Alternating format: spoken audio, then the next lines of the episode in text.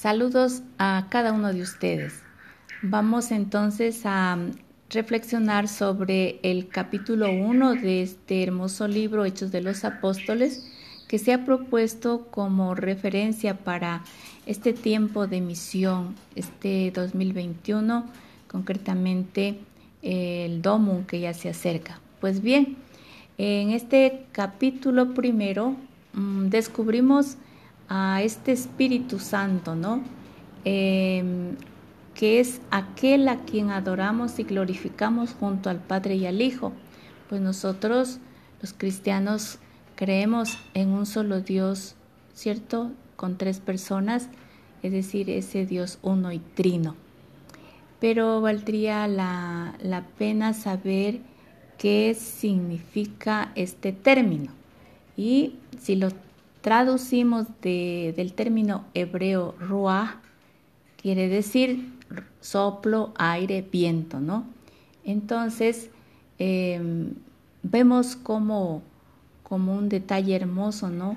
Como en este libro eh, se nombra al Espíritu Santo porque justamente em, es ese, ese impulso, ese, ese viento, eso que, sopla y como dice en otra parte el Evangelio, no sabemos de dónde viene ni hacia dónde va, pero se hace presente en nuestras vidas.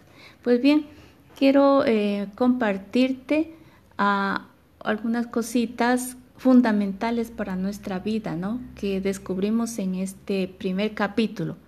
Un hecho de ellos es la ascensión de Jesús.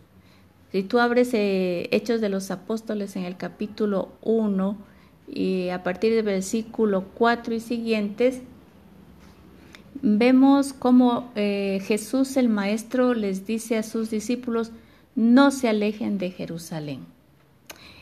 En nuestros tiempos, en nuestro siglo XXI, Jesús nos vuelve a, a hacer resonar esa esa palabra, ¿no? No se alejen de mí. ¿Por qué?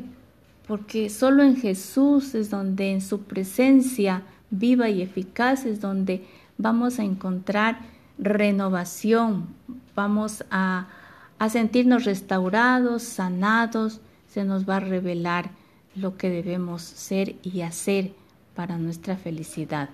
Entonces, eh, cuando estamos cerca de Dios, de Jesús, pues vamos a encontrar sentido y vamos a desarrollar como debe ser la misión que nos ha sido encomendada por parte de Dios Padre, porque cada uno de nosotros tenemos una misión que cumplir aquí en la tierra. Por ese motivo es que estamos con vida. Y otro hecho eh, que, quiero compartirles es cómo los discípulos eh, a la luz del Espíritu Santo hicieron un discernimiento para poder elegir el reemplazo de, Judas, ¿no? Y, en esta ocasión, quien salió pues eh, como elegido fue Matías, ¿no? Entonces, em, de este capítulo quiero resaltar y que quede claro, ¿no? La enseñanza es volver a escuchar, meditar y hacer vida la palabra de Jesús. No se alejen de mí.